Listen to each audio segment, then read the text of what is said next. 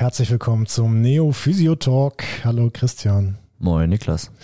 Ja, wir haben Folge 61 und wir haben jetzt schon drei Teile damit verbracht, über die Atmung zu sprechen, Christian. Ich würde fast sagen, dreieinhalb Neutralität könnten wir fast noch mit dazu zählen. Da, äh, ja, da ist auf jeden Fall was dran.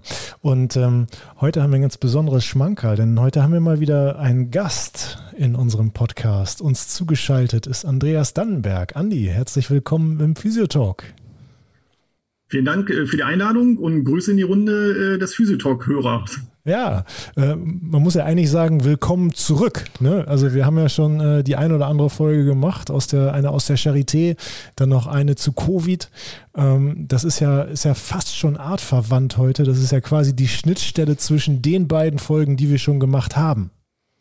Könnte man so sagen. Vom Inhalt her, äh, glaube ich, ganz spannende Runde jetzt. Ja, denn ähm, wir wollen heute die vierte Folge in dieser Atmungsreihe machen oder auch die 4,5. Äh, wenn man so möchte. Hätte ich mal nicht damit angefangen, es ja. viel zu kompliziert. Ähm, auf jeden Fall, wir wollen heute nochmal über die Atmung sprechen äh, und zwar über äh, eins, eins deiner favorisierten Steckenpferde, kann man glaube ich so sagen, Andi, oder? Über äh, Anatomie, Anatomie, Anatomie sagen, das ist der, der lustige Spruch, den ich äh, gerne dazu verwende. Was braucht ein guter Therapeut? Drei Dinge: Anatomie, Anatomie und Anatomie. genau. Gut gemerkt. Genau, ja. Ja, das äh, werde ich auf jeden Fall nicht vergessen. Ähm, und Andi hatte einen kleinen Anatomie-Adventskalender bei äh, Instagram. Ähm, wer den nochmal nachschauen möchte, der ist, glaube ich, auch in deinen Reels verfügbar, Andi, ne?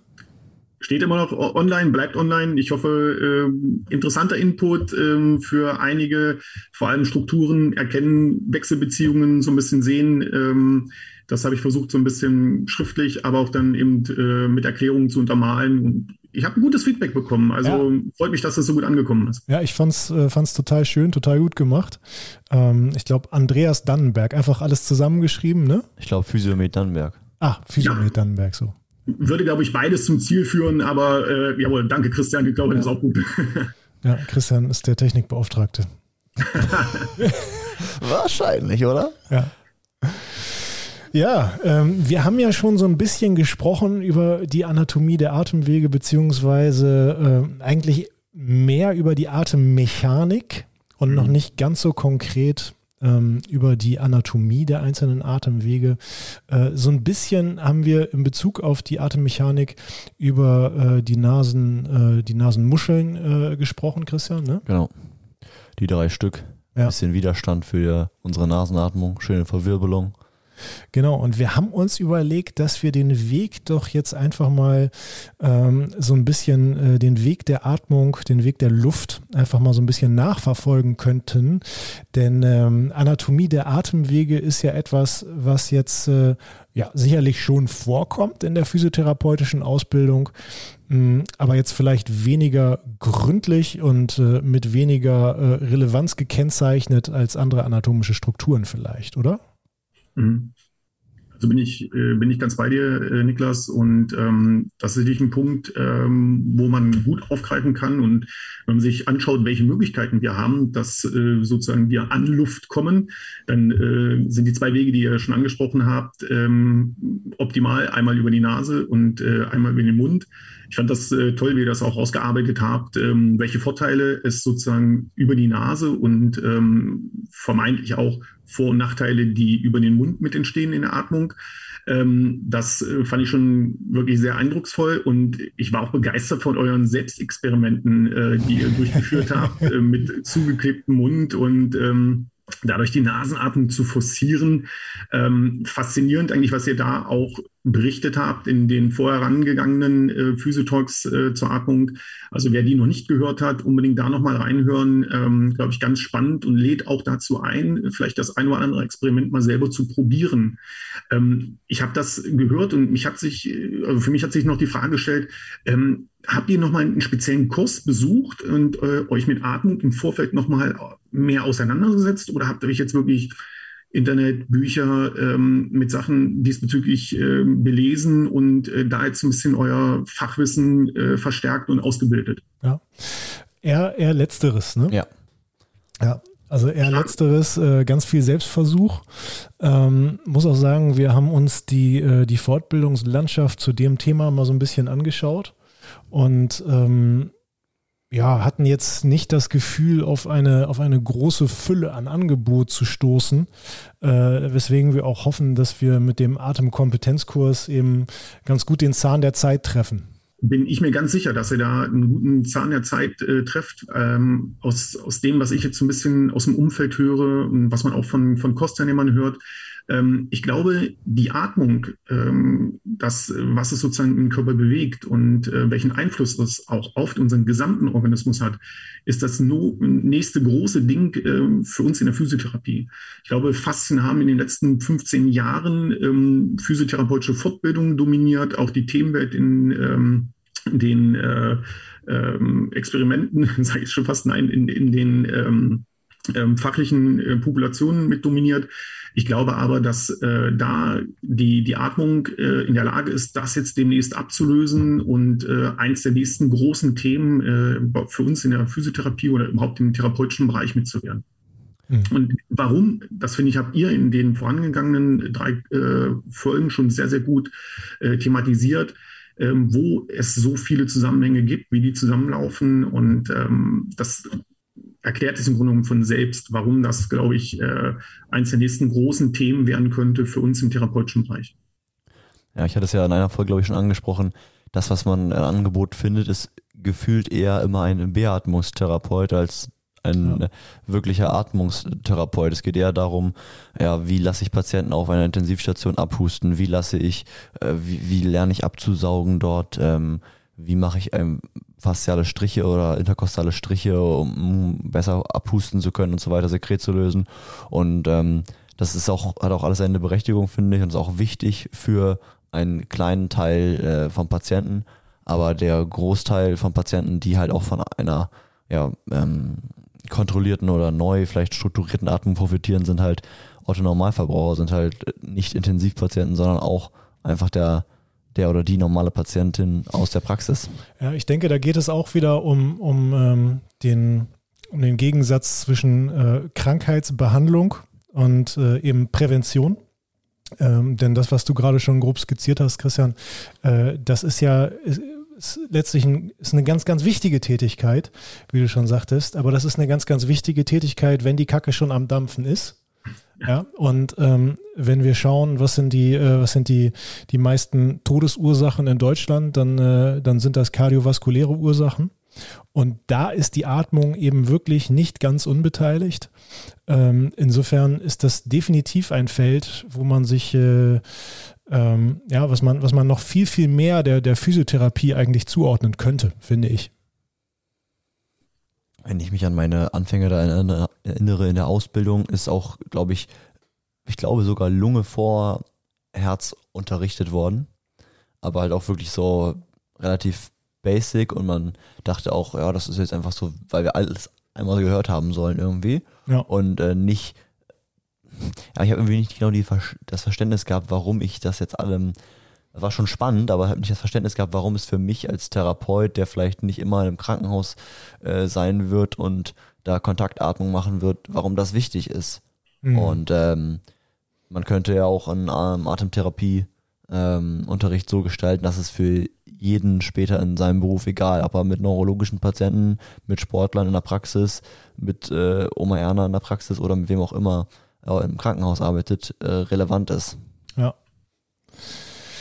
Ja, ja, lass uns doch vielleicht, ähm, vielleicht einfach mal den, den Weg der Atmung weiter verfolgen. Ja, wir haben jetzt schon, äh, haben ja schon kurz über die Conchia nasales gesprochen. Ähm, so als, als äh, erste Struktur, die eben für die Atemmechanik sehr, sehr wichtig ist und die ja auch durchaus ein Problem machen kann, wenn sie, wenn sie nicht mehr da sein sollten. Ne? Ähm, dieses, dieses Empty Nose äh, Syndrome. Ähm, ich weiß nicht, ist dir das ein, äh, ist dir das ein Begriff, Andi?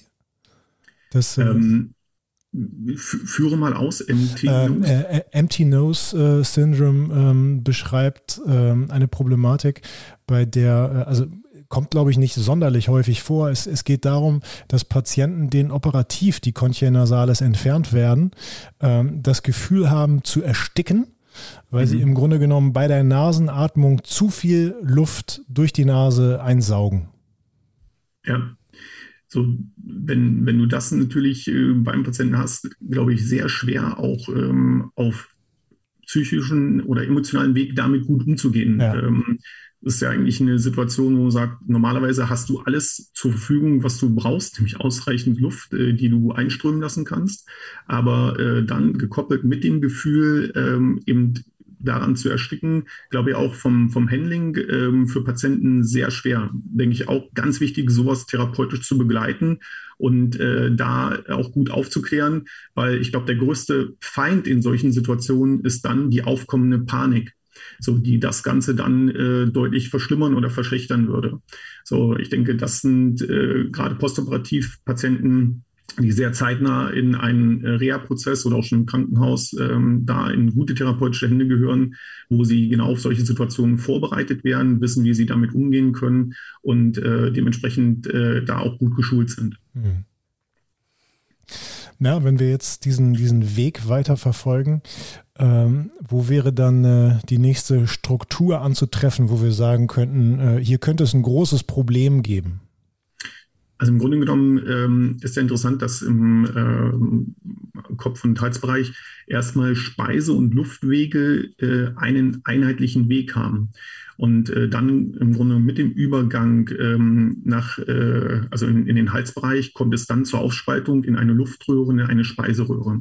So genau dieser Part, äh, glaube ich, ist ähm, auch aus der Notfallmedizin für uns ähm, ganz interessant da kannst du sagen, vom ähm, Sommer her äh, ein Getränk mit einer Wespe, anschwellender Rachenraum, äh, der dann die Luftwege mit äh, verlegt und ähm, wir praktisch keine Luft mehr bekommen. Der Klassiker mit äh, der Fischgeräte, die verschluckt werden kann äh, oder mit äh, inhaliert werden kann und ähm, diesen Klappmechanismus sozusagen einschränkt oder den Schließmechanismus einschränkt, ähm, der uns dann in eine Atemnot oder Luftnot bringen kann. Ähm, das sind, glaube ich, die Parts, die für die Notfallmedizin wiederum interessant sind. Ähm, für uns im, ähm, im, therapeutischen, denke ich, äh, geht es dann eigentlich ab dem ähm, Bronchienbereich äh, los, dass es interessant ist. Ähm, von der Anatomie her finde ich es hier gerade auch sehr spannend, dass wir evolutionär im Bereich der Trachea ähm, Knorpelspangen haben, die in äh, kurzen Abständen unsere äh, Luftröhre, also die Trachea, äh, auskleiden. Ähm, sie hat in diesen oberen Luftwegen ungefähr eine Länge von 12 Zentimetern, bis sie sich dann über die Bifurcatio aufspaltet in einen rechten und in einen linken Hauptbronchus. Und diese Knorpelspangen sind äh, zum Beispiel bei der Einatmung für uns das Entscheidende, weil der Unterdruck, der entstehen würde bei der Einatmung, ähm, und bei nicht vorhandenen Knorpelspangen würde dazu äh, führen, dass unsere Luftröhre im Grunde genommen zusammengezogen wird. Das heißt, wir könnten auch keine Luft mehr aufnehmen. Das heißt, wir haben hier ein physiologisches Prinzip, was äh, eine Anpassung in der Evolution herbeigeführt hat, ähm, können wir wieder schön sagen, die Funktion formt das Organ und passt ähm, sozusagen diesen Bereich der oberen Atemwege Übergang äh, dann äh, zu den unteren Atemwegen ähm, sehr stark an diese Unterdrucksituation an, die wir durch die Kontraktion des Zwerchfells ähm, praktisch aufbauen. Hm. Also ganz klar, nicht nur der Schutz für von außen einwirkende Drücke, sondern eben auch der Schutz vorm Kollabieren, damit es überhaupt möglich ist, äh, eine Inspiration durchzuführen. Genau, das ist nochmal sehr gut auf den Punkt gebracht. Und wenn du dann äh, dir den Part sozusagen diese Bifurcatio, dieses ähm, Aufspaltens ähm, der Trachea anschaust, ähm, siehst du, dass sich dann mit dem weiteren Aufzweigen dieser beiden Hauptbronchien in Lappen- und Segmentbronchien sich diese Knorpeleigenschaften immer mehr verlieren, weil sich die Drucksituation, diese Unterdrucksituation dann immer weiter verteilt hat und dieses Kollabieren dann kein Problem mehr darstellt. So dementsprechend ähm, wird diese Knorpelsituation nicht mehr gebraucht und wir würden dann über die Segmentbronchien weiterlaufen in die Bronchioli, Respiratori, so ähm, bis wir dann in diese kleinsten Strukturen, in diese alveolären ähm, Bereich kommen. Und hier ist natürlich dann äh, auch jeglicher Knorpel hinderlich an dem eigentlichen, ähm, was wir in der Lunge haben möchten, nämlich den Gasaustausch. Wir haben selbst in diesen im Bronchiolenbereich und im Alveolarbereich äh, keine Lymphknoten mehr, weil auch die diesen Gasaustausch behindern oder einschränken würden. So, die erstrecken sich also ähm, vom, vom Lymphgewebe her noch bis zu den Hauptbronchien und Lappenbronchien, verlieren sich dann aber schon im segmentalen bronchialen Bereich. Und ähm, für die äh, Hörer vielleicht hier nochmal, um, um ein Bild so ein bisschen für den Kopf zu bekommen dieser alveoläre Bereich mit den Bronchiolen, den könnt ihr euch eigentlich vorstellen wie eine Traubenrebe. Ja, die Alveolen hängen wie Weintrauben ähm, an, an diesen ähm, Bronchiolen dran und äh, sind dann mit einem äh, feinen kapillären Netz umgeben, worüber dann der äh, Sauerstoffaustausch, Kohlendioxidaustausch ähm, und, ähm, ja, statt, äh, stattfinden kann. Hm. Ich finde ganz spannend dieses Prinzip. Ähm, einmal, was wir jetzt schon gehört haben, dass in Anführungszeichen auch um ähm, Kraft zu, äh, zu sparen, um Aufwand äh, zu erniedrigen, dass da Knorpelspangen sind, die quasi das, äh, das Gefäß, wollte ich schon sagen, die Röhre offen halten. Ist ja auch nicht, nicht ganz viel anders, wie wenn wir uns jetzt wirklich die Alveole an sich angucken und dann die Surfactants nehmen, die auch wieder das, die Kugel quasi offen hält. Ja. Jetzt ist es dann natürlich ein anderes, anderes Material oder eine andere Herkunft, aber das Prinzip oder die Vorstellungsweise ist ja irgendwie sehr, sehr ähnlich, finde ich. Mhm. Es bleibt immer ein gewisses äh, Volumen, was erhalten bleibt. Und ja. ähm, das ist schon äh, sehr genial gemacht vom Körper. Und auch wenn man sich dann anguckt, wenn die, ähm, ich finde das mal, ich dachte früher irgendwie, der Körper ist so ja, bis auf Herz so relativ parallel. Also kannst du spiegeln, ist rechts, ist links. Ähm, haben wir ja, glaube ich, schon ein bisschen drüber gesprochen, auch über die Leberanhaftung letztes Mal, oder? An der, an der, am, am Zwerchfell? Äh, ja, ich meine, oder nee, das war, glaube ich, eine interne Fortbildung. Ich weiß es nicht, wo, ob ja. wir darüber gesprochen haben. Also ich als aufmerksamer Hörer eurer Podcast würde jetzt sagen, ihr habt noch nicht drüber gesprochen. Ah, okay. nee, aber ich, ich, würde sagen, es war interne Fortbildung. Okay, worauf ich aber hinaus wollte, ist, dass wenn man sich die beiden äh, Hauptbronchi äh, auch anguckt, ähm, dass ja quasi das Herz auf der, ähm, auf der linken Seite dazu führt, dass da gar nicht so viel äh, oder nicht der gleiche Platz ist oder der gleiche Raum, den ähm, auf der rechten Seite der Hauptbronchus ein, einnehmen kann oder einnehmen, ja, einfach einnimmt. Und wenn du dann etwas aspirierst zum Beispiel, dass das dann auch in diesen steilen rechten Hauptbronchus meistens in den unteren mhm. ähm, wohl aspiriert wird. Ähm, das ist, finde ich, einfach spannend, wenn man überlegt, wie eigentlich man sich vorstellt, ja, das ist doch ein, wie so ein Baum, der geht nach rechts und links in zwei Äste und dann kommen da die Blätter dran und äh, der ist aber trotzdem ganz individuell aufgrund der weiteren Organlandschaft irgendwie. Super spannend. super Punkt, den du ansprichst, weil auch das äh, ist was, was du garantiert im äh, Medizinstudium noch äh, hören wirst oder vielleicht auch schon gehört hast. Äh, jeder Notfallarzt äh, würde als erstes äh, in diesen rechten Hauptbronchus reingucken, wo diese steile Situation praktisch ähm, vorliegt, ähm, weil die Wahrscheinlichkeit des aspirierten Gegenstandes, dass er praktisch dort hineingefallen ist und auch dort gefunden werden kann, am größten ist. Das ist also immer Faktor Zeit, der dann zählt. Und wenn du es nicht praktisch von der Bifurcatio aus ausmachen kannst, würde der erste Weg immer in den steileren Gang hineinführen. Ja, ja, und wenn wir dann äh, im bronchialen System sind, dann spielen natürlich die, die Einflüsse von äh, Sympathikus und Parasympathikus auch nochmal eine ganz große Rolle. Ne? Also finde ich ganz faszinierend, weil das können wir für unsere Hörer eigentlich perfekt äh, darstellen, weil jeder von uns äh, hatte sicherlich schon mal einen, einen Husten. Und ähm, das äh, ist ein ganz spannender äh, Part, ähm, weil eigentlich über den Tag merkt man häufig, äh, dass wir von dem Husten relativ wenig wahrnehmen. Das heißt, wir kommen relativ gut über den Tag, aber wenn der Punkt kommt, äh, du willst dich abends ins Bett legen ähm, und eigentlich zur Ruhe kommen, dann mit einmal ist die Aktivität da, äh, merkst du, du kommst nicht zur Ruhe, es wird ein, ein permanenter Hustenreiz ausgelöst. Und hier sehen wir ein optimales Wechselspiel zwischen Sympathikus und Parasympathikus.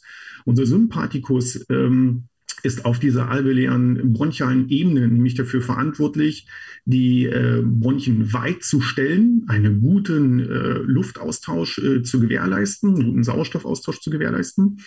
Und ähm, er verringert die Schleimproduktion, weil auch das wäre letztendlich bei der Atmung hinderlich. Ja, auch nochmal zu verdeutlichen, Sympathikus aktiv heißt, ich bin im Kampf- und im Fluchtmodus. Da brauche ich Sauerstoff für meine Muskulatur, da brauche ich Sauerstoff für mein Gehirn. Und ähm, es wäre für uns lebenswichtig, dass das sozusagen zur Verfügung steht. Das heißt, sind wir über den Tag aktiv, ist der Sympathikus immer ein bisschen dominanter gegenüber dem Parasympathikus. Gehen wir dann in die Ruhephase, wollen wir Mittagsschlaf halten, legen wir uns abends ins Bett und wollen uns eigentlich den erholsamen Schlaf äh, gönnen, um diese Erkältung gut auszukurieren dann fängt es mit einmal an, diesen Hustenreiz zu geben. Und äh, das ist ein klarer Part. Der Parasympathikus hat übernommen. Ja, die Bronchioli, die Alveolen werden enger gestellt. Dementsprechend setzt auch ein bisschen mehr Schleimproduktion ein und äh, dieser Sauerstofftransport, der findet dann nicht mehr in dem Maße statt und wir bekommen dann diesen Hustenreiz, dieses Abhusten, auch dieses fast das Gefühl, keine Luft mehr zu bekommen. Und dann entstehen leichte panische Situationen, ja, wo man so vielleicht auch nachts manchmal wach wird und so richtig. Ja, und dann geht das große Husten los. Man aktiviert in dieser Situation dann den Sympathikus, weil, oh, ist äh, für mich eine etwas bedrohlich empfindsame Situation. Ich habe nicht genug Luft bekommen. Und dann geht es erstmal wieder ein bisschen besser, bis dann irgendwann äh, der Parasympathikus wieder mehr Dominanz hat und äh, das ganze Prozedere wieder anlaufen lässt. Also das ist glaube ich, was, was für jeden Hörer schon mal präsent war, was man schon mal selber am eigenen Leib erfahren hat. Und der Mechanismus sozusagen, der dahinter steckt, sind die Wechselbeziehungen zwischen Sympathikus und Parasympathikus auf unser Lungengewebe. Ja. Ist schon genial irgendwie, ne? Also, ist immer Fight or Flight oder Rest and Digest. Ja. ja. Der menschliche Körper ist auf jeden Fall eine, oder wirkt auf mich äh, wie eine ewig währende Faszination, die irgendwie nie an Faszination verliert. Definitiv nicht. Und wir werden nie auslernen, äh, Niklas, da kannst du sicher ja. sein. Ist, äh, man, man, man, könnte das jetzt unbefriedigend finden. Ich finde das ehrlich gesagt ziemlich beruhigend, weil es mir so viel Spaß macht. Genau, sehe ich ganz genauso, bin ich voll bei dir. Ja. Wenn ich jetzt hier schon mal zwei äh, Leute habe, die ja schon ein bisschen ausgelernter, äh, auch wenn man nicht auslernt, wie wir gerade gehört haben, sind als ich. Ähm, wie ist es denn so im, in der Behandlung bei den Themen, die wir jetzt bis jetzt besprochen haben? Ähm, wie kann jetzt äh, denn der Physiotherapeut oder Osteopath in dem, äh, in dem Bereich, wo wir uns jetzt befinden, einwirken? Also was gibt es da für äh, Patienten, die auftreten und die vielleicht irgendwie an der Fissur mobilisiert werden müssen oder sowas? Mhm. Niklas, darf ich einsteigen? Ja, bitte. Okay. Ähm, also ich denke, wenn, wenn wir jetzt rein bei dem Thema sind, worüber wir jetzt gerade gesprochen haben, äh, glaube ich, ist die höchste Einflussnahme für uns äh, möglich über äh, die Beeinflussung von Sympathikus und Parasympathikus. Weil ich glaube, mit den äh, therapeutischen Interventionen ähm, direkt Einfluss auf alveoläre äh, bronchiale Strukturen zu nehmen, es ist, unsere Möglichkeit ist begrenzt. Ich glaube, wir müssen praktisch von peripher äh, Einfluss nehmen und gucken, dass wir darüber etwas regulierend äh, einwirken können. Ich denke, hier haben wir auch eine super Möglichkeit, ähm, dem Patienten wiederum Hausaufgaben mitzugeben, um dieses System äh, zu also mit zu beeinflussen. Ähm, ich denke äh, an Positionsübungen, Dehnübungen. Ähm, ihr habt schon, glaube ich, in, in, der zweiten Folge so ein bisschen über Yoga gesprochen. Ähm, ich finde einige Yoga-Positionen richtig gut. Diaphragmale Öffnung, äh, Spannungsausgleich. Ähm, Top-Einfluss auf die äh, Atemhilfsmuskulatur. Und da muss ich jetzt auch gleich sagen, ich glaube, ich bin einer, der, der am wenigsten von Yoga Ahnung hat. Ähm, aber was, was diese Positionierungen und ähm, bestimmte Übungen angeht, bin ich ein richtiger Fan geworden und äh, gebe da gerne meinen Patienten immer Empfehlungen mit, ähm, wo die auch merken, wenn die das umsetzen, was das für einen positiven Effekt hat. Und ähm, auch eine der für mich besten Möglichkeiten, diesen Erdnussball, diesen, diese Doppelkugel, die man hat, ähm, da neben der Brustwirbelsäule so ein bisschen zwischen dem zweiten Lendenwirbel bis hoch zum ähm, siebten Brustwirbel, äh, sich da ein bisschen drüber zu rollen. Langsame Geschwindigkeit, sei hier jetzt auch nochmal klar gesagt, das ist nichts, wo man äh, dann aktivierend rutsch, rutsch, rutsch drüber gehen sollte. Ähm, wenn wir äh, sozusagen Parasympathikus oder Sympathikus beeinflussen möchten, sollten wir immer unsere Intervention anpassen an das, was wir auch systematisch erreichen wollen oder an, äh, verändern möchten. Und ähm, wenn wir jetzt hier parasympathisch aktivieren wollen, ähm, dann äh, ist eine langsame Bewegung äh, in diesem Part äh, sehr, sehr gut, weil der Patient im Grunde genommen damit dämpfend auf seinen Sympathikus einwirken kann. Oder die Erdnussrolle, ähm, also diese Doppelball, sag ich mhm. mal, hinten im Bereich des Occiputs ähm, positioniert, äh, leicht unter der Linie Nuche. Das ist so ein bisschen ähm, die, diese äh, leichte Knochenkante, die wir tasten können, wenn wir von unserem Haaransatz nach oben gehen, dann merkt man, dass dann ja so eine kleine, feine Linie kommt. So, wenn ihr leicht da runter bleibt und äh, diesen Ball dort positioniert, dann haben wir auch nochmal Einfluss auf den Bereich des Nervus vagus, ein bisschen ähm, parasympathisch aktivierend mitzuarbeiten. Der Patient muss da praktisch im Grunde nur drauf liegen und ähm, wir haben da einen Top-Input äh, für, für diesen Part. Also das wären so Ideen, äh, die man nehmen kann, ähm, wo ich sage, tolle Möglichkeit, Hausaufgaben mitzugeben, Patienten auch ein bisschen in die Behandlung mit einzubeziehen, auch die Pflicht, dem Patienten aufzuzeigen, für sich selbst etwas zu machen. Ich glaube, ihr habt in der letzten Folge damit äh, abgeschlossen, ähm, so wie inwieweit ist Spezialisierung sinnvoll oder wollen wir eher breit gefächert äh, auf den Patienten gucken. Und da schließe ich mich eurer Meinung an. Ähm, lieber kein äh, absoluter Fachmann in einem Bereich sein, sondern eher in der Breite aktiv sein. Und ich glaube auch als erfahrener Therapeut mit einem großen Werkzeugkoffer ähm, und vielen Behandlungsmöglichkeiten äh, ist es immer noch wichtig, den Patienten auch aktiv in die Behandlung mit einzubeziehen. Und meiner Erfahrung nach ist das bei 90, wenn nicht so 95 Prozent äh, aller Patienten möglich, denen auch immer noch mal etwas mitzugeben. Im Stichwort Eigenmobilisation, Dehnung, Bewegung, Ernährung. Es sind manchmal einfache kleine Sachen, die aber für den Patienten hinten raus einen großen positiven Effekt mitgeben können. Ja, ja, Jetzt ich habe hab ich einen Monolog geführt, es tut mir leid. Nee, alles gut, Andi. Ich fand es äh, trotzdem sehr kurzweilig, dir zuzuhören. Ähm, ich äh, habe durch, äh, du hast es gerade angesprochen, dass das Ende der äh, letzten Folge, das Ende des dritten Teiles zur Atmung, äh, dadurch inspiriert, äh, habe ich äh, letztens bei einer internen Fortbildung noch darüber gesprochen, über äh, spezifische versus unspezifische Reize und mhm. ähm, wollte da eigentlich nochmal so ein bisschen herausarbeiten, dass spezifische Reize sicherlich häufig sinnvoll und nötig sind, dass sie aber wirklich auch nur dann spezifische Reize sind, äh, wenn man wirklich den Kern der Problematik erkannt hat und wenn man wirklich den Kern der Problematik mit dieser spezifischen Technik erreicht. Ähm, und ansonsten müssen wir uns eigentlich keine Illusionen machen, ist der Großteil von dem, was wir eigentlich machen, sind unspezifische Techniken. Und äh, das, das, das muss man, finde ich, auch gar nicht negativ sehen. Denn ähm, wenn, ich, ähm, wenn ich mir äh, Gedanken mache über unspezifische Techniken, dann sind das ja relativ häufig Dinge, die der Patient auch selbst tun kann, durch die der Patient in eine gewisse Selbstwirksamkeit kommt. Und äh, das betrifft eben auch häufig Bereiche, ähm, mit denen der Patient äh, ja, teilweise 24-7 konfrontiert wird. Das heißt, die Dauer des Reizes, die ich setze, ist häufig viel, viel, viel größer, als wenn ich eine kurze, spezifische Intervention starte. Ja.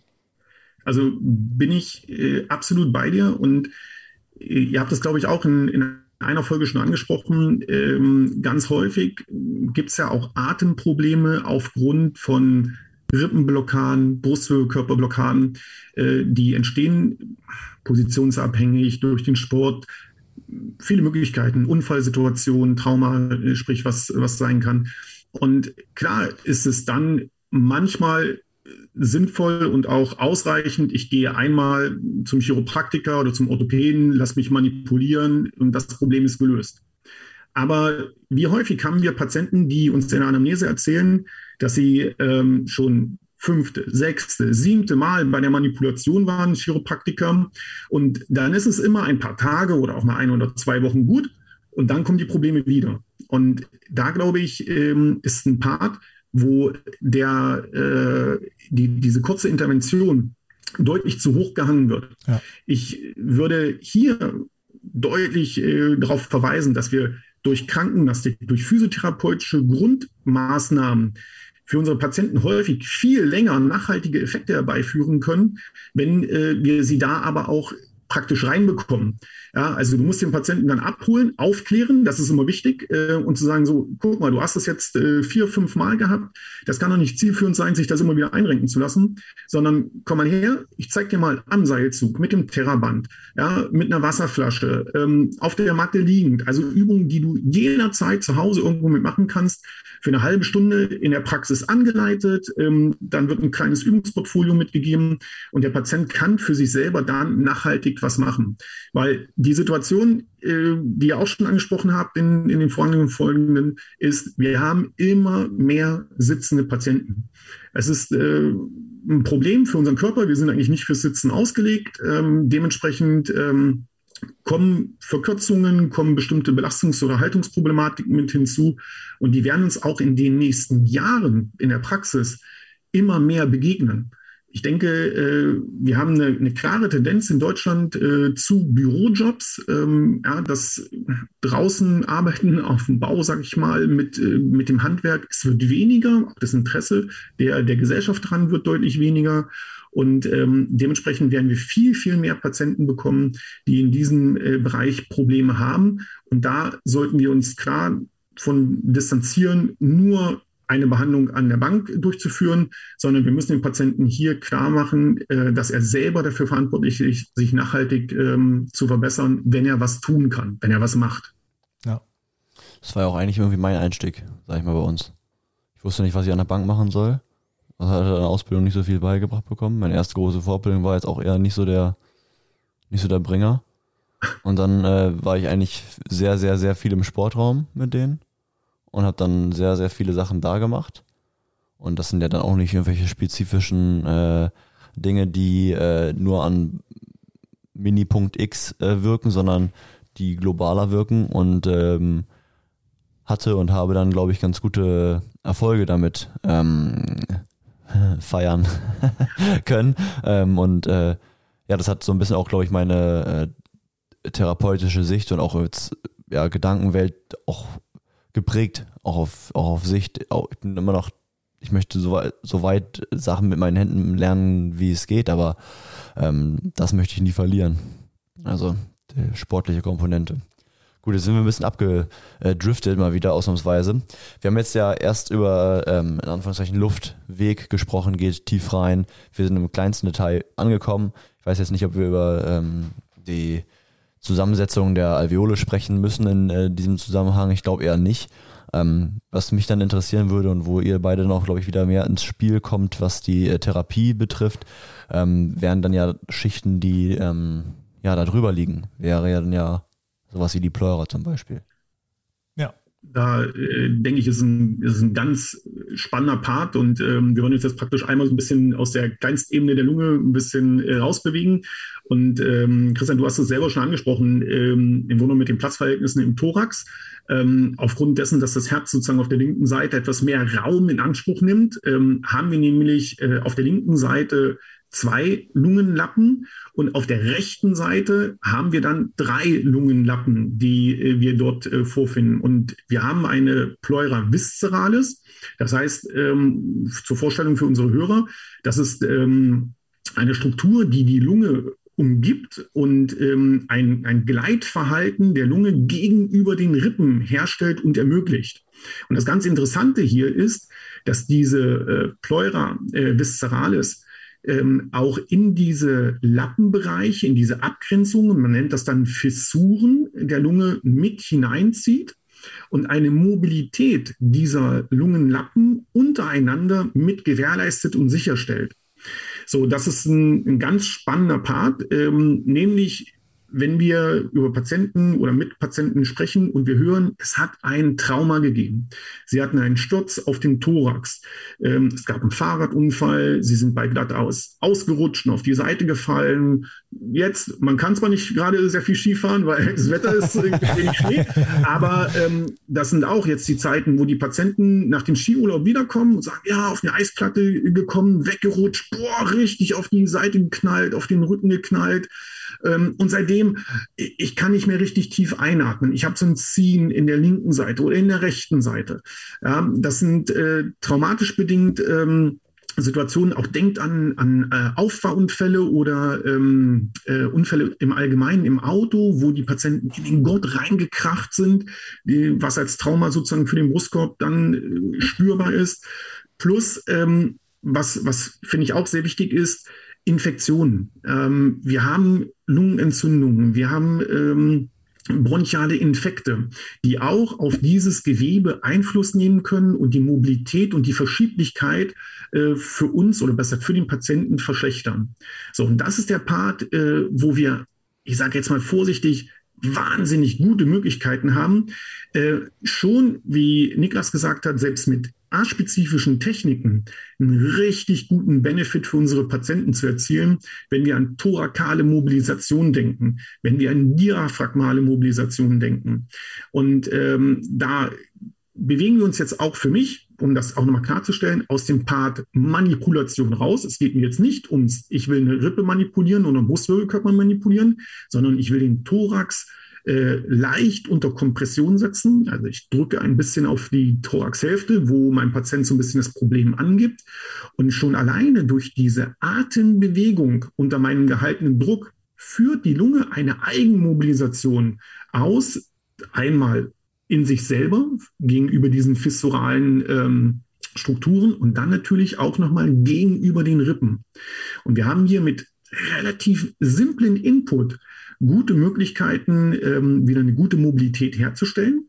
Und wenn wir dann möchten oder so können oder gelernt äh, oder gezeigt bekommen haben, gibt es noch richtig coole Recall-Techniken, ja, wo die Patienten dann meistens das erste Mal so, oh mein Gott, was hat er da jetzt gerade gemacht? Ähm, wo du praktisch den Brustkorb äh, erst ein bisschen komprimierst und dann bei einer beginnenden Einatmung plötzlich loslässt. Und wir haben ein schnelles, gegensinniges Bewegen zwischen Rippen und der dann sehr schnell ähm, ausbreitenden Lunge oder des Lungengewebes und können ja auch sehr schön Verklebungen, Anheftungen zwischen äh, dem Rippenpart und dem Lungengewebe lösen und wieder frei bekommen. Also da äh, gibt es gerade vom, vom therapeutischen Part richtig gute äh, Interventionsmöglichkeiten, die dann auch schnell eine positive Veränderung und vor allem eine nachhaltige Veränderung für den Patienten mit sich bringen. Plus, ein paar Hausaufgaben nochmal im Anschluss und äh, wir siegen ganz weit vorne. ja, also das sind äh, definitiv Techniken, die, äh, die ich therapeutisch auch sehr, sehr schätze. Äh, heute, heute Vormittag im Trainingszentrum äh, erst noch angewandt bei einem unserer, unserer Drittliga-Fußballer, ähm, der äh, einen sehr, ja, sehr hartnäckigen Reizhusten hatte. Ah, okay. Ähm, eingehend, eingehend mit, mit BWS-Beschwerden ähm, wo man dann eben auch ganz deutlich bemerkt hat, hey, da findet die Inspirationsbewegung äh, auf der betroffenen Seite, wo er eben diese, diese BWS-Beschwerden angibt, äh, findet viel, viel weniger ausgeprägt statt als auf der anderen Seite. Ähm, und das sind wirklich wenige Handgriffe, das geht ganz schnell und man kann wirklich ganz, ganz viel damit verändern. Ne? Das ist vielleicht so auch noch ein Beispiel. Ähm ich, ich habe ja zehn Jahre äh, am Olympischutz in Berlin gearbeitet, dort in der Sportphysiotherapie. Und ähm, es hatte sich bei einigen Sportlern richtig etabliert, dass die ähm, vor einem Wettkampf äh, gekommen sind und gesagt haben, Anni, mach noch mal das mit dem Brustkorb. Und er sagt, okay, äh, bei den ersten war ich immer so ein bisschen stutzig, was meinst du? Ja, du hast da so gedrückt und äh, ich musste atmen und dann habe ich so gemacht und ähm, das, ich habe danach ein Training gehabt, das war richtig gut. Ich hatte das Gefühl, ich könnte endlos einatmen und ähm, ich habe mich richtig top dabei gefühlt. So, und wir haben das dann mal so ein bisschen uns angeschaut und haben gesehen, dass wir hier für zwei bis drei Tage einen sehr positiven Effekt ähm, erzielen können, was äh, diese Mobilität angeht und da dann auch die gesamte thorakale Mobilität, also über die Rippen mit BWS, so wie du schon gerade das auch gesagt hast, wie das auch sichtbar wird, wenn das äh, auf einer Seite nicht so gut läuft. Und ähm, das hat sich dann bei Ruderern, bei Radsportlern, bei Triathleten, also äh, Läufern richtig etabliert gehabt, die auf eine gute äh, kardiopulmonale Leistungsfähigkeit angewiesen sind, die auf eine gute thorakale Mobilität angewiesen sind, um damit äh, Topleistung zu erbringen, dass wir da vor solchen Wettkämpfen genau solche Mobilisationen nochmal durchgeführt haben. Und äh, ich habe schon immer mit den Sportlern gewitzt, neue Seite müssen aufpassen, dass sich das hier nicht rumspricht, sonst kommt das bald auf die Dopingliste. Als äh, streckenweise eben wirklich für die ein richtig guter, nachhaltiger äh, Effekt war, den die äh, mitnehmen konnten dann äh, in die Belastungssituation. Ja.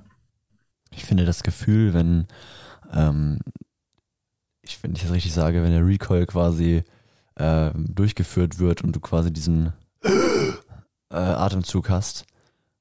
Ich finde das am Anfang echt sehr schrecklich. Echt? Aber dann, also, also der Moment ist so, ist sehr, ich finde ihn schon schrecklich. Er ist irritierend auf jeden Fall. Ja, ich finde, also davor ja. ist beklemmend. Und danach ist alles, alles schön, was danach kommt, finde ich. Aber das, was du gerade sagst, dass ähm, danach alles freier sich anfühlt, ähm, das ist nicht von der Hand zu weisen. Für jede Person, das. Ja. ja. Und in der Praxis habe ich ganz häufig, dass die Patienten aufstehen und sich umdrehen und dann sagen, ich habe das Gefühl, ich bin vier Zentimeter gewachsen. Weil die merken, ihr habt schon über Ketten und über Beziehungen gesprochen, ja, wie sie dann praktisch mehr wieder locker lassen konnten. Wie es eine Aufrichtung gibt im Thorax, im, äh, im Hals, im, ähm, dass, dass das ganze System im Grunde genommen, wie sehr das davon beeinflusst wird, im Positiven sowie im Negativen. Ja, und wenn du das frei bekommst, äh, wie die Patienten dann auch mit einer direkten Körperwahrnehmung sagen, boah, das hat sich jetzt verändert. Und erstaunlich nicht immer, ich sage mal, mein, die, die Sportler, die haben eine gute Körperwahrnehmung. Wenn du bei denen was veränderst, das können die dir sofort sagen. Und sagen, ja, hey, komm Andi, das ist gut. Guck mal, jetzt hier, das sind äh, die paar Grad mehr, die ich gebraucht habe. Oder oh, jetzt kann ich richtig gut durchatmen, das ist top. Aber wenn jetzt der normalsterbliche Patient kommt und äh, aufsteht und sagt, hey, oh, Herr Dandak, das, das war jetzt aber, äh, das ist richtig gut. Ich, ich fühle mich größer und oh, das geht alles gerade so leicht. Äh, dann sage ich, gut, da haben wir definitiv einen guten Punkt getroffen. Und auch nochmal für unsere Hörer, wir reden hier immer noch über sehr aspezifische Techniken. Ja, das ist äh, wirklich eine Thorax-Mobilisation. Wir reden ja noch nicht mal von einer klar, äh, klaren Versuchen, an, an eine Fissur heranzukommen und eine Fissur zu mobilisieren, sondern das sind eher allgemeine, aspezifische Techniken, die aber schon eine immens gute Wirkung entfalten können für unsere Patienten. Ja. Ähm, da sind wir ja auch schon, äh, schon, schon fast. Du hast anfangs gesagt, äh, die, die, äh, die Faszien haben in den letzten 15 Jahren äh, alles beherrscht. Mhm. Ähm, Im Grunde genommen sind wir da ja schon fast wieder so ein bisschen im faszialen Bereich unterwegs, ne? Ja, weil das äh, Spannende ist, gerade wenn man nämlich auf das äh, Zwerchfell guckt, ähm, dass wir sehr enge myofasziale Beziehungen haben. Und ich meine auch, du hattest das schon angesprochen, ähm, weil es gibt sogenannte Logen, einmal ähm, im Diaphragma für den Quadratus lumborum, aber auch für den Musculus iliopsoas, also besser für den Psoas-Anteil dann natürlich. Und ähm, diese enge Beziehung äh, zwischen Diaphragma und diesen beiden Anteilen, äh, Psoas und Quadratus, das ist äh, für mich eine sehr hohe Relevanz, weil das heißt, die beiden oder diese drei Anteile beeinflussen sich gegenseitig. Hat mein Diaphragma auf einer Seite sehr viel Spannung merke ich relativ schnell, indem ich das anfasse und mal teste vom, vom Zug her, dann ist auf derselben Seite automatisch für mich interessant, wie ist die Spannung vom Psoas und auch vom Quadratus lumborum. Die Einflussnahme auf meine Hüfte und auf mein Ilium durch diese Strukturen ist immens. Plus die Wirbelsäule. Das heißt, meine gesamte Lendenwirbelsäule, die fast durch äh, den Psoas äh, insgesamt mit äh, ähm, informiert werden kann, ist äh, wahnsinnig groß. Und wenn wir dann noch gucken, wie ähm, das Diaphragma rechts und links Ausläufer hat, diese sogenannten Crus Diaphragmatica äh, zur Lendenwirbelsäule, und wir sehen, dass das Ganze von der dritten bis zum vierten Lendenwirbelkörper runterreichen kann, macht das auch nochmal deutlich, wie groß die Einflussnahme vom Diaphragma einmal auf den lumbotorakalen Übergang, aber dann natürlich auch auf den gesamten Bereich der Lendenwirbelsäule mit herunterreicht. Ja. Also es ist immens, wie groß diese Einflussnahme ist. Und wenn wir dann diese faszialen Ketten uns nochmal ein bisschen äh, vor Augen halten und diese myofaszialen Logen nochmal vor Augen halten, dann wird es wiederum spannend, ähm, sich in diese muskulären Bereiche anzugucken und dann gegebenenfalls, ich sage jetzt mal fast pflichtmäßig mit behandeln zu müssen. Wir können nicht nur auf einer Seite uns das Diaphragma angucken und sagen, oh, das hat spannend, oh, das mache ich mal frei und dann geht's wieder, sondern aus meiner Sicht ist es zwingend notwendig, nicht nur das Diaphragma, sondern dann auch den Psoas und den Quadratus sich auf der Seite anzugucken und gegebenenfalls über Triggerpunkte, fasziale Techniken wieder in der Spannung zu normalisieren. Weil ansonsten würden sich diese drei Anteile gegenseitig relativ schnell wieder hoch, äh, hochschaukeln. Mhm. Und das gibt keine gute Nachhaltigkeit in die Therapie. Ja, also das ist einmal ein Part, den wir nach unten uns vor Augen halten müssen. Wenn wir dann aber nach Kranial schauen ähm, und gucken, was hat denn noch direkten Kontakt zum Diaphragma, dann haben wir einmal die Anheftung über die Lungen, über die äh, Pleura parietalis und wir haben noch die Anheftung des Perikards auch nochmal mit am, am Diaphragma cranial.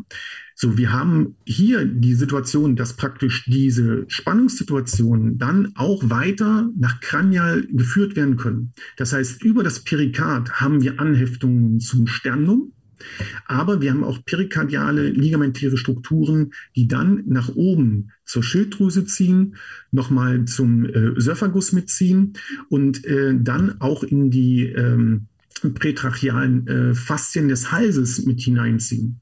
Und dasselbe würden wir nochmal als Bild äh, uns vor Augen halten müssen, ähm, ist über die Pleura parietalis. Denn wir haben direkt hinter der Pleura parietalis nochmal eine fasziale Schicht. Das ist diese Fascia endothoracica, die dann neben den Rippen oder mit den Rippen verlaufend sich äh, ebenfalls nach oben über die Lungenspitze hinaus äh, in den Hals mit fortsetzt.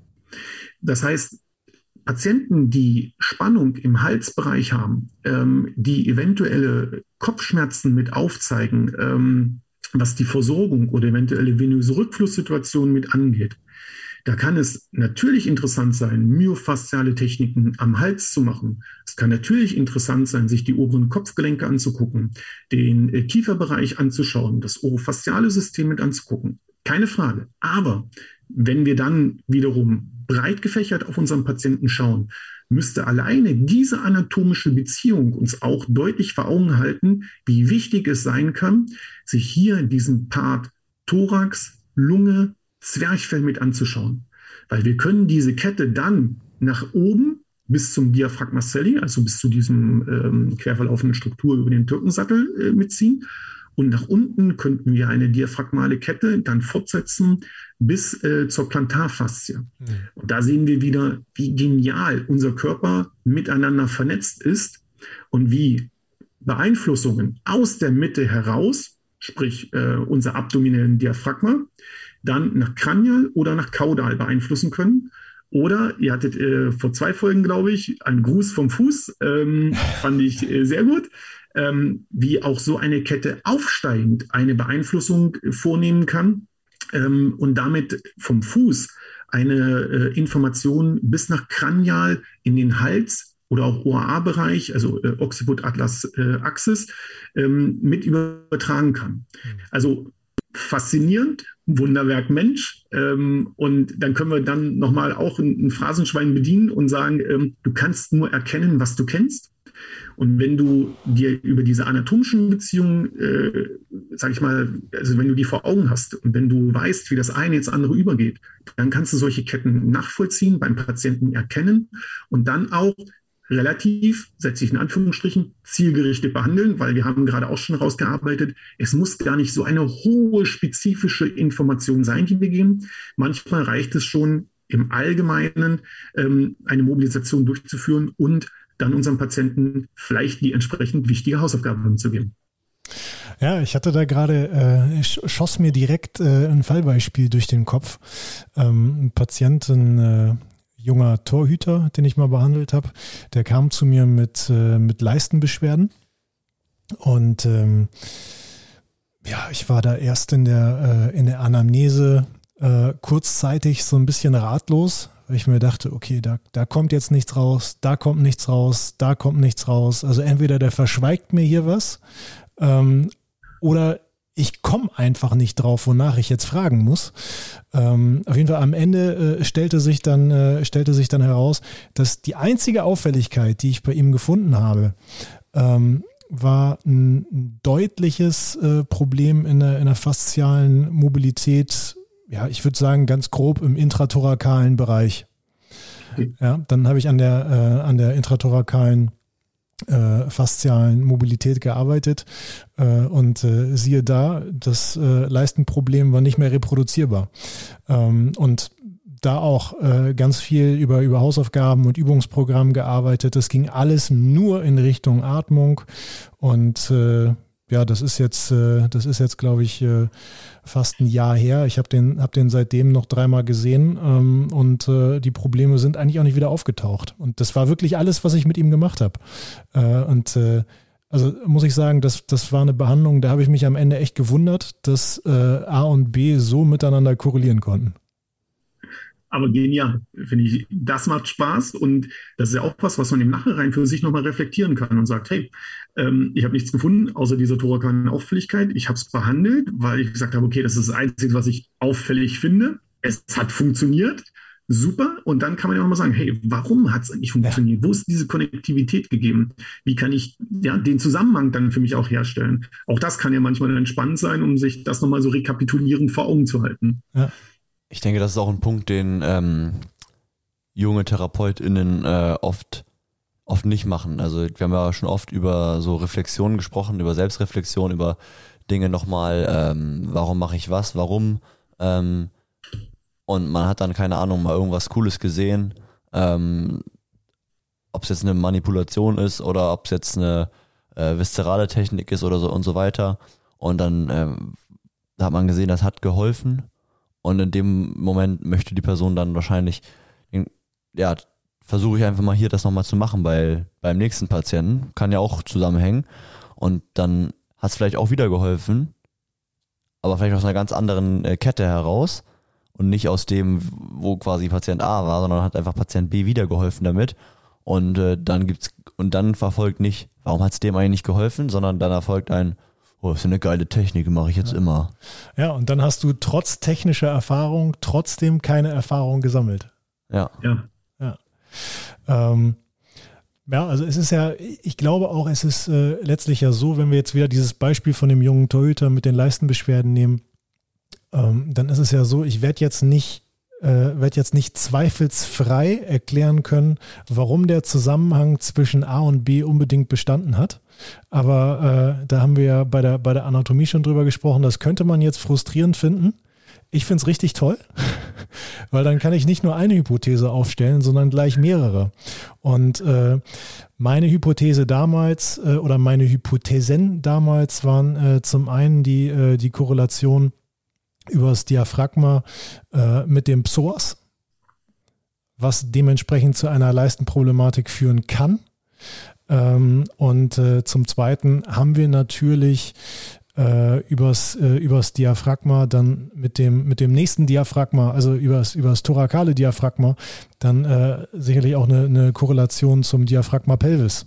Und äh, da sind wir ja ganz, ganz schnell auch wieder im Leistenbereich. Also ganz genau das ist es, wenn wir jetzt sagen, diaphragmale Ketten, äh, perfekt, finde ich, hast du sehr gut schon mit, mit hergeleitet. Ähm, was, was man vielleicht auch nochmal als, als Überlegung mit ähm, aufmachen kann, äh, wenn wir eine Kontraktion unseres abdominellen Diaphragmas vorfinden, also wir mal einatmen, wir finden, machen eine Kontraktion, dann kommt es immer zu einem reflektorischen Gegenspann unseres Beckenbodens. Das heißt, der wird ja diesen Druckverhältnissen, die jetzt von ihm, von oben auf, das, auf den Beckenboden lasten und äh, die den Beckenboden sozusagen mehr unter Spannung setzen, ähm, entgegenwirken wollen. So, und die Entspannung tritt dann im Beckenboden auch erst wieder ein, wenn wir diaphragmal äh, praktisch ausatmen, wenn da die Relaxation entsteht ähm, und äh, die Atemluft sozusagen wieder entweicht. So, das heißt, wenn wir über 20.000 Atemzüge am Tag sprechen, dann haben wir nicht nur 20.000 Mal am Tag eine Kontraktion unseres abdominellen Diaphragmas, sondern wir haben auch 20.000 Mal eine Aktivität für unseren Beckenboden, der haltend gegenarbeiten muss. Und wenn man sagen möchte, man möchte Patienten äh, Beckenbodentraining empfehlen, dann gibt es viele tolle Anleitungen, Videos, ähm, die, die man äh, sozusagen da gezielt, ein bisschen spezifisch für den Beckenboden machen kann. Aber man kann auch sagen, es ist gut, einfach etwas bewusster und tiefer zu atmen und damit diese reflektorische Anspannung im Beckenboden zu forcieren und auch einen guten Trainingseffekt zu bekommen. Und den kann ich im Alltag sehr häufig, sehr unkompliziert einbauen und abrufen lassen von meinem Patienten. Ja, also das äh, finde ich sind dann auch wieder einfache Situationen, die wir herleiten können und unser Patient kann davon profitieren. Aber auch das ist häufig ein Bewusstmachen für den Patienten, damit er das erkennt und dann für sich auch gezielt abruft, weil er weiß, hey, das bringt mir was, das ist wichtig. Ja. ja, und dann sind wir ja auch schon wieder ein Stück weit in unserem Thema der Neutralität. Äh, denn da geht es ja auch durchaus um die, um die Lagebeziehung zwischen unserem Zwerchfell zum Beckenboden. Ähm, und äh, da geht es ja auch darum, dass die Krafteinwirkung, die vom Zwerchfell ausgeht, gut vom Beckenboden dann wiederum aufgenommen werden kann dass es dann keine Kraft ist, die nach, nach, äh, nach, nach vorne, nach anterior verpufft. Wo wir wieder im Leserbrief sind. Ja, genau. Der Kreis schließt sich. Ja. ja, die Atmung. Ein, äh, ich glaube, Thema, was noch lange, lange nicht zu Ende erzählt ist. Ne? Auf keinen Fall. Ja. Würde uns noch weiter beschäftigen. Ja. Das denke ich auch. Ähm, Andi, vielleicht, äh, vielleicht können wir äh, gemeinsam das Thema äh, an, äh, an anderer Stelle ja auch nochmal weiter ausführen. Ich glaube, wir haben unsere Hörer auf einen, auf einen ganz anschaulichen und äh, interessanten Weg der Luft äh, jetzt heute wieder mitnehmen können. Ähm, und ich glaube, die, die ein oder andere umsetzbare Ausführung war sicherlich dabei. Ne? Ich denke, wir können die Traumreise jetzt, äh, die Atemlenkung äh, beenden. Alle dürfen aufwachen. Ja. Vielen Dank für eure Einladung. Ähm, war mir wie immer ein Vergnügen, toller Austausch und ähm, wie gesagt, ich hoffe für die Hörer interessant. Und ähm, ihr sagt es ja meistens immer am Ende der, des Podcasts, ähm, wer Anregungen bringen möchte oder vielleicht auch Themen hat, die ihn da nochmal zur Atmung spezifisch interessieren, schreibt es in die Kommentare. ja, Andi, möchtest du, möchtest du abschließend nochmal noch mal was loswerden? Einen kleinen, einen kleinen Appell oder ein abschließendes Resümee an unsere Hörer? Also abschließend äh, Resümee kann ich nur sagen, ich bin äh, sehr angetan und begeistert, wie ihr das Thema bis jetzt angegangen seid. Ähm, wie du schon sagst, ich glaube, es gibt noch gute Möglichkeiten, hier auch weiterzugehen, was Atmung angeht. Und äh, wer frühzeitig mit diesem neuen großen Thema in der Therapie Atmung sich auseinandersetzen möchte, der ist bei euch auf jeden Fall sehr gut aufgestellt und richtig, äh, wenn er zuhört und zuschaut, äh, in den Kursen. Ja, vielen Dank für die Blumen, Andi. Ich hole mal gleich eine Vase raus, da packen wir die dann rein. Genau. ja, Andi, dann nochmal ganz, ganz äh, vielen Dank, dass du heute wieder unser Gast warst. Sehr gerne, ähm, danke auch. Ich bin, bin gespannt auf unsere nächste Folge. Dann äh, würde ich sagen, nehme ich meinen Laken und bin raus. Bleibt uns gewogen.